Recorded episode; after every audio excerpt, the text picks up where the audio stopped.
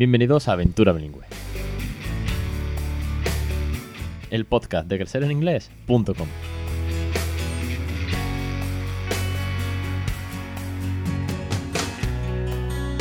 Arrancamos el capítulo 177, 7 de noviembre de 2019. Muy buena, bienvenidos a este programa, a, este, esta loca aventura bilingüe, este programa sobre bilingüismo, el podcast de bilingüismo en el que hablamos, bueno, como ya sabéis, de cuentos, canciones, rutinas, consejos, entrevistas, neurociencia, de todo aquello que tenga que ver.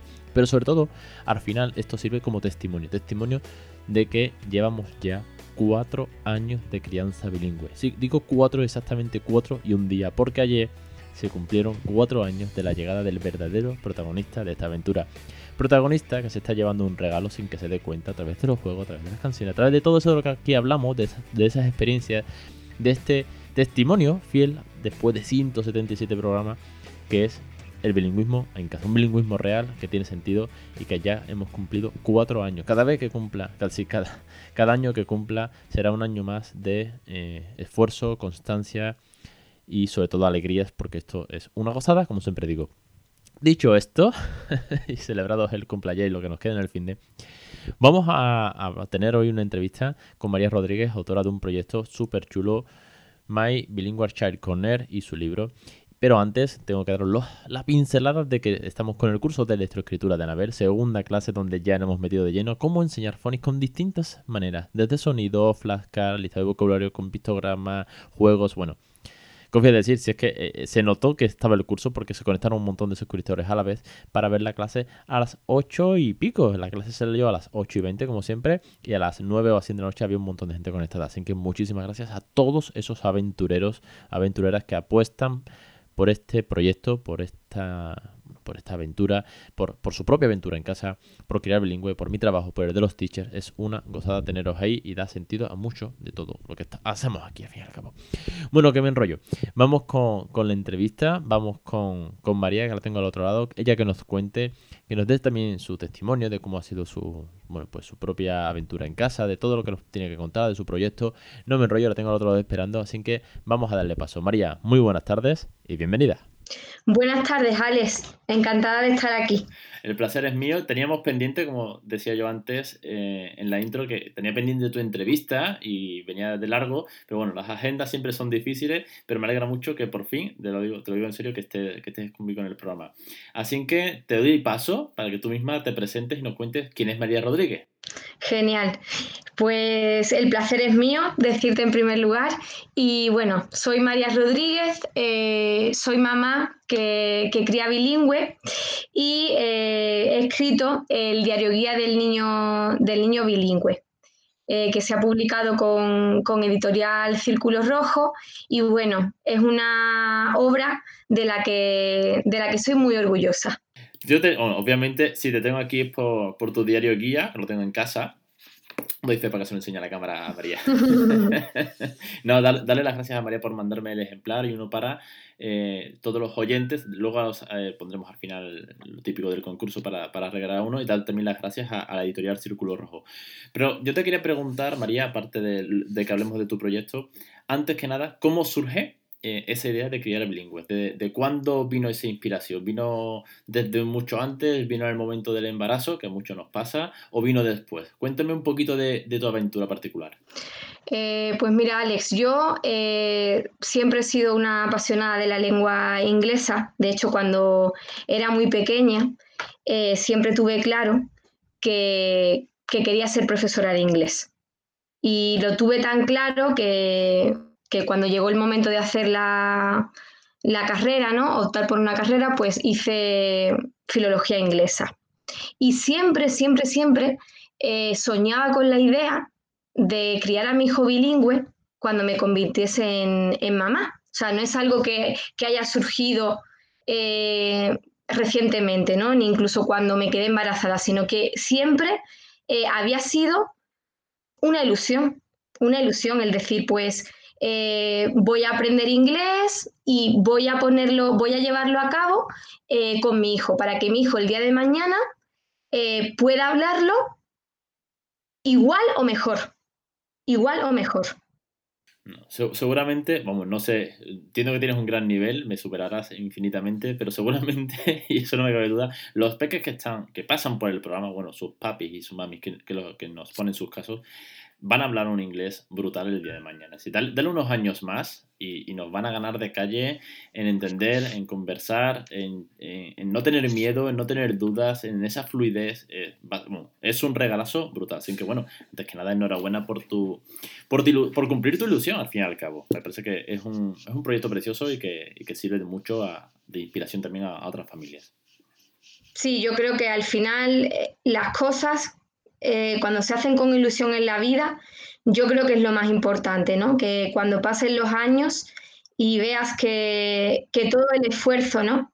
El esfuerzo que has hecho, porque al final el camino del bilingüismo es algo, algo precioso, ¿no? Porque es una experiencia de vida, ¿no? Al final estás eh, abriendo la puerta al mundo a, que tu hijo pueda acceder a otras culturas, ¿no?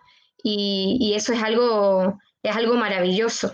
En tu camino, en tu, en tu aventura en casa, ¿qué dificultades has encontrado, aun eh, siendo licenciada y tener un máster en, filología inglesa? ¿Qué dificultades has podido encontrar al comienzo o a día de hoy? Porque dificultades van apareciendo conforme los niños crecen. Si tanto es bilingüe o no, los niños nos van presentando retos. ¿Cuáles han sido tus primeras dificultades?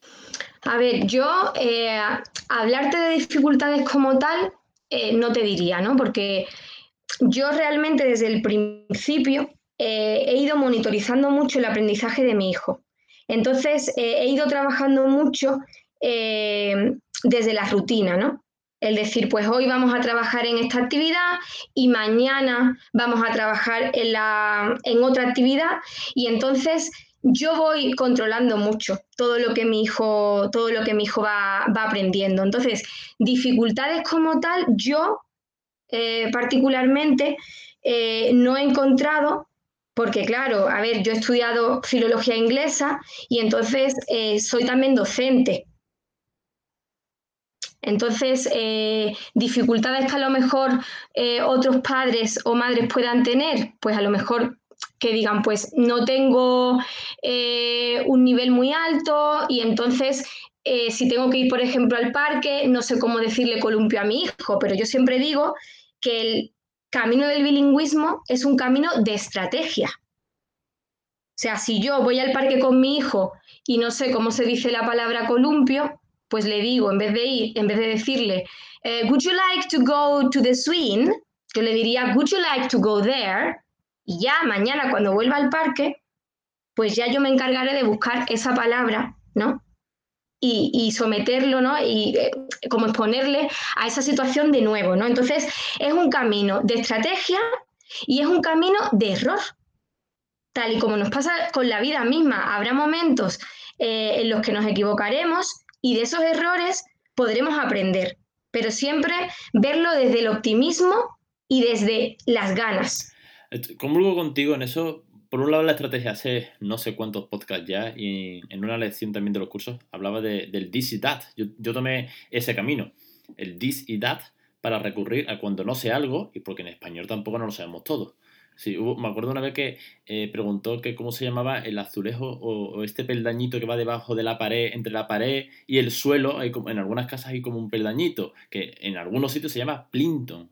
Traduce tú eso, no lo sé. Entonces, un día me dijo, ¿y esto qué le dije? This, I don't know. Quiero decir, no sé cómo se dice eso. Pero claro, cuando rompes la barrera del da igual no saberlo. Da igual, ya lo buscaré luego, ¿no? Esa estrategia, ¿no? Como tú bien dices, te allana mucho, te calma mucho, te da mucho más, mucho más paz en, esta aventura, porque si no, vives frustrado por el no sé tal palabra y otra nueva, y, Dios mío, me voy a agobiar, ¿no? Bueno, y si no, a día de hoy que llevas el word refrán en el bolsillo, solucionado fácil, ¿no? Es, muy buena estrategia, como tú dices, si no sabes decir columpio, pues montate allí, o quieres subir, o quieres bajar de allí, o de, o de, acá, o de, de lo que sea, y sí, por supuesto los errores tienen que existir, que nadie crea que esto es perfecto, porque si no, esto no tiene, no tiene gracia y yo pienso que esto, lo guay de esto es que esto es divertido. Yo me lo tomo de una forma muy divertida porque no dejo de, jugar conmigo, ¿no? Como siempre decimos, naturalidad, diversión y cariño. Claro, es hacerlo, eh, hacer un proceso divertido en el que el niño vaya, vaya aprendiendo, ¿no?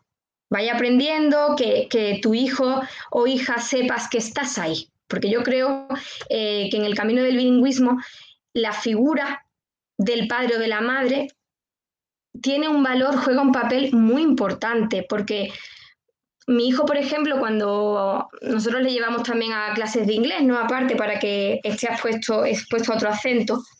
Y, y yo noto como cuando estamos en la clase de inglés, él me mira como para saber que que él está en lo cierto. O sea, si la profesora le dice, Beltrán, toca la caja, y él me mira como diciendo, mamá, ¿lo estoy haciendo bien? Entonces es eh, un proceso también muy emocional.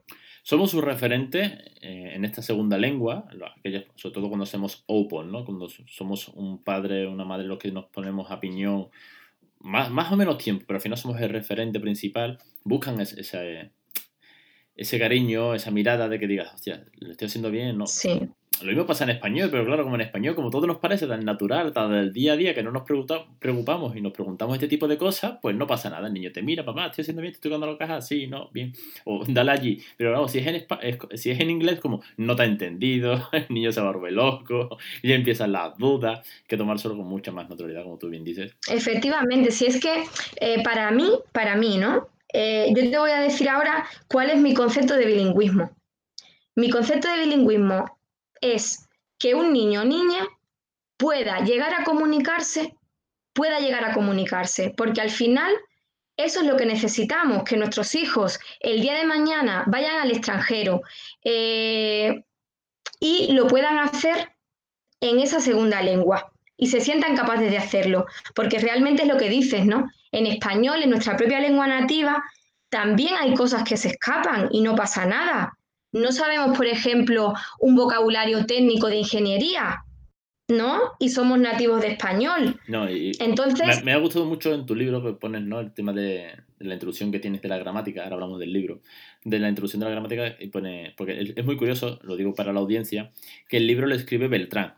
Me, me pareció muy original, ¿eh? me pareció muy guay, que es Beltrán, su peque, el que escribe el libro y nos cuenta, ¿no? Me pareció un punto, un punto muy original.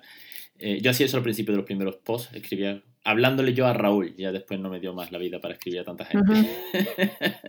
pero el tema, no, pero es muy igual que decía, mi, eh, mi, mamá conoce más de la gramática inglesa que de la española. Y es verdad, nos ponemos tan sumamente técnicos, tal vez por aquella EGB, ¿no? Come, come, come, run, run, run. Somos tan técnicos en la gramática inglesa que sabemos muchas más cosas, tenemos mucha, mucho más presente cuando la preposición, el ing, el participio pasado. Y pregúntale tú a un español de a pie o, a tu pareja, ¿dónde va el complemento directo? Y la gente te dice, complemento directo, yo eso lo vi en sexto de GB o con suerte en primero de U. Quiero decir, que antiguo. Pero es verdad. Es eso se nos olvidó y lo estudiamos en su día, ¿eh? los complementos circunstanciales, conjugar los verbos en español que son horribles, las conjugaciones nuestras, o en latín cuando dimos latín, pero claro, como es natural, como tú lo hablas y todo el mundo te entiende, aunque lo hables fatal, pero te van a entender, pues. Sí. Entonces, eh, lo más importante es eh, en este camino no tener, perder el miedo. Pero es que yo creo que hay que perder el miedo en el, en el bilingüismo como tampoco hay que tener miedo en la vida, ¿no? Yo es que como soy una persona tan, tan determinada, es como que soy muy echada para adelante, ¿no? Yo digo, quiero hacer esto, quiero hacer esto y lo hago. Y estoy segura, ¿no? De cada paso que doy y de cada cosa que hago. Entonces, en el bilingüismo no iba a ser menos, ¿no? Te iba a preguntar, por salir del bilingüismo como tal, nos metemos un poco en, en tu proyecto. ¿Cómo se te ocurre o cuándo se te ocurre eh, empezar tu, blog y el libro, los recursos? ¿Cómo, cómo surge esta idea que me, pareció muy chula cuando la vi aparecer por primera vez? Y, pensé, hostias, eh, una cuenta nueva, a ver de qué va esto, a ver quién hay detrás. Y fui, bueno, pues conociéndote, ya a día de hoy ya cursamos muchísimas eh, stories o, tweets o como, llámalo como quieras. ¿Cómo surge esta, esta idea de My Bilingual Child Corner? Pues mira, eh, My Bilingual Child Corner eh, surge a raíz de haber escrito ya el libro. Yo ya tenía el libro, el libro terminado, el diario guía del niño bilingüe, y eh, a mí siempre me ocurría que cuando iba a buscar materiales bilingües para, para Beltrán, aunque fuese un bebé, pero a mí me hacía mucha ilusión decir, ay, pues un material bilingüe para mi hijo, no encontraba materiales bilingües.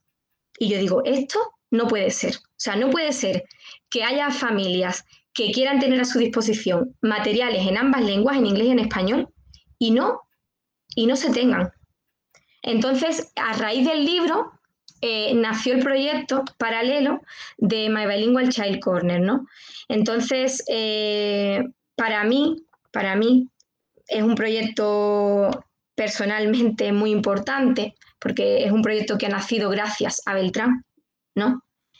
Y entonces, eh, él es el motor, o sea, mi hijo, como supongo que para todos los padres y madres del mundo, nuestros hijos son, los, son el motor de nuestra vida.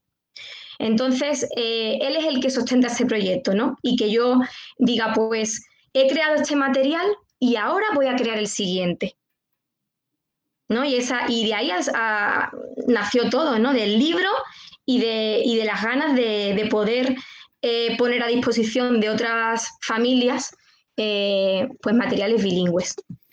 Muy bien, me, parece correcto. No sabía, lo reconozco, por eso te preguntaba realmente, no sabía qué había sido primero, si el blog y empezar a crear material y luego dijiste, hostia, voy a hacer un, libro para monitorizar la aventura o, no, o hago primero el libro y luego los materiales. Me parece cuanto menos interesante porque, bueno, al final aquí vamos detectando eh, necesidades, por así decirlo, o cubriendo gaps que vayamos encontrando muchísimas de las cuentas que estamos eh, inmersas en esta aventura para ir complementando pues parcelas o ya sea con tus recursos o ya sean con cursos de otras personas o ya sean con canciones o ya sean con materiales o ya sea simplemente compartiendo un montón de, de autores por ejemplo quiero decir al final entre todos vamos complementando todo esto, porque es realmente el bilingüismo en España como tal, como estamos, como ese bilingüismo real que estamos haciendo nosotros, es, es vamos, es un bebé, lleva días, porque aquí los más viejunos llevamos ahora cuatro años casi, eh, a nivel de redes, ¿eh? no te digo que no haya familias que no hayan criado bilingües desde hace mil, y por no hablar de las comunidades que son bilingües por naturaleza. Pero lo que son estas cuentas que nos estamos poniendo al día y estamos haciendo sinergias y tal, vamos, acabamos de conocernos como aquel que dice. Así que me alegro que estés también por aquí, por este mundillo, que, es muy chulo lo, que propones.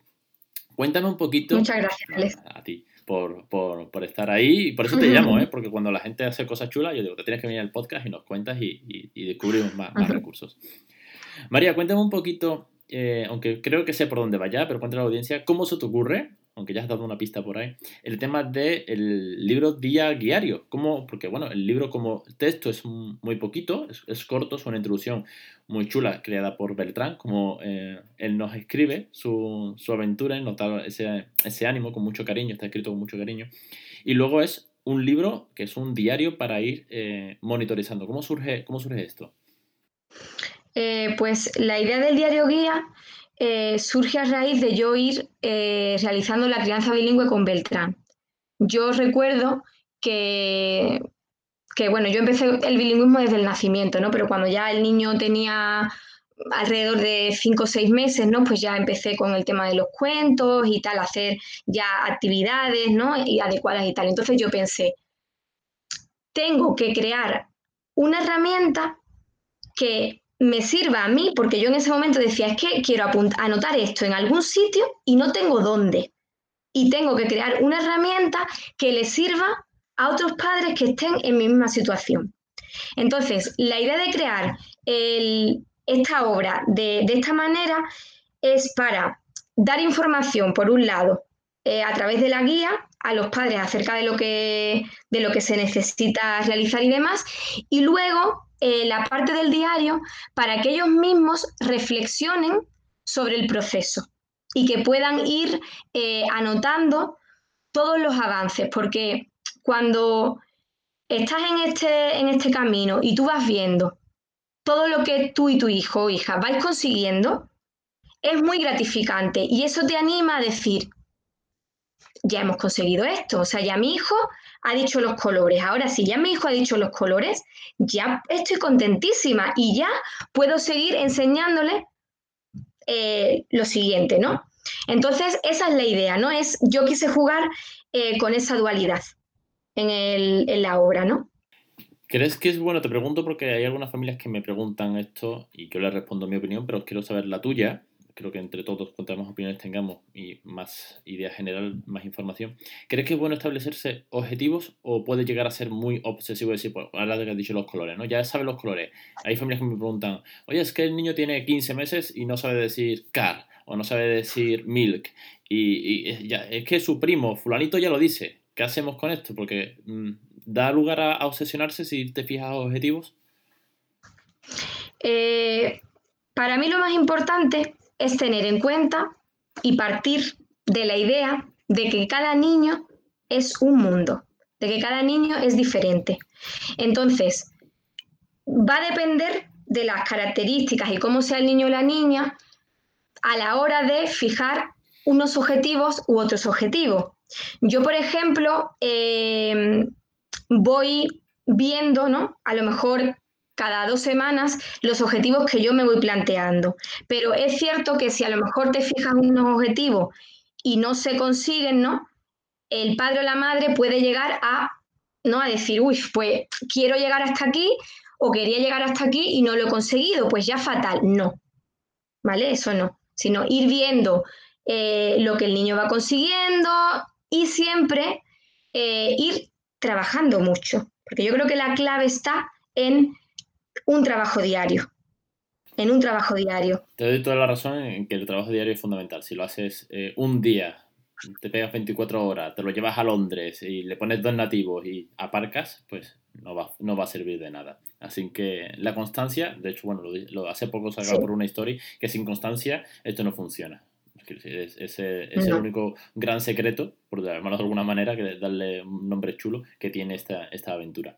Por cierto, mm, me ha gustado mucho que he visto la palabra aventura en tu, en tu página, en tu libro de vez en cuando. Me parece chulo porque, como uno, se me ocurrió para el podcast y cada vez la veo más. Es me gusta que se, que se trate de esa manera tan divertida, que sea algo aventura suena guay, no suena a frustración, no suena a marrón, marrón bilingüe, YouTube, joder, chungo, aventura bilingüe, suena algo divertido, algo guay por delante, sí señor. María, por último, eh, danos un consejo, mira que siempre lo pregunto y han pasado muchos, pero al final cada familia, cada experiencia, cada caso es, único.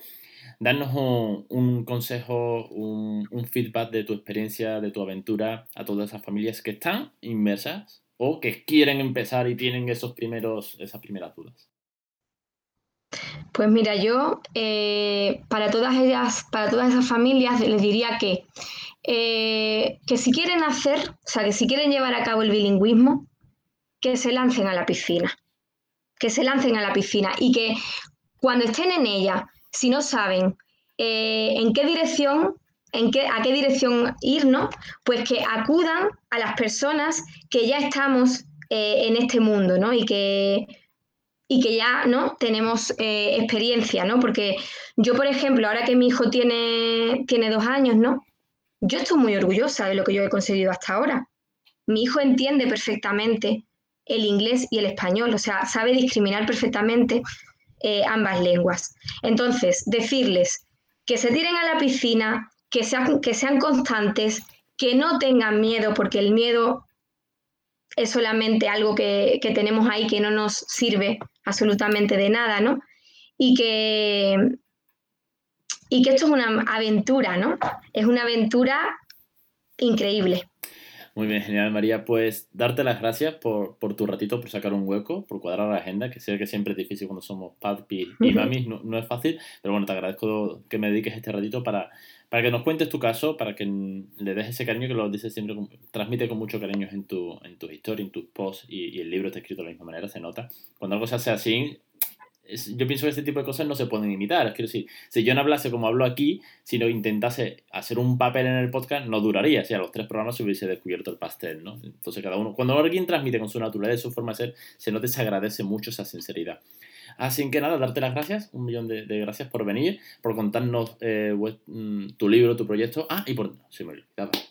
Eh, vamos a dejar esta semana a partir de, hoy jueves, ¿vale? Que es cuando sale el podcast, hasta el jueves de la semana que viene. Ponemos eh, el concurso, ¿vale? En redes, en Instagram, para que la gente se lleve tu ejemplar. Yo se lo mandaré, va dedicado por María, para que el ganador o ganadora se lleve el ejemplar de este diario guía tan chulo de, de María para que vaya tomando apunte de todas las cositas. Bueno, muchas gracias Alex y seguimos en la aventura. Seguimos, seguimos. Un besito María. Un beso. Pues hasta aquí el programa de hoy. Muchísimas gracias María por tu entrevista, por tu libro. Ya sabéis que vamos a poner desde este jueves hasta el jueves de la semana que viene el concurso en Instagram, que tendréis pues que mencionar a aquellas personas que para que las mencionéis, que entre también en el sorteo y demás. Bueno, ya pondremos las bases en el post y en, en las historias y todo esto.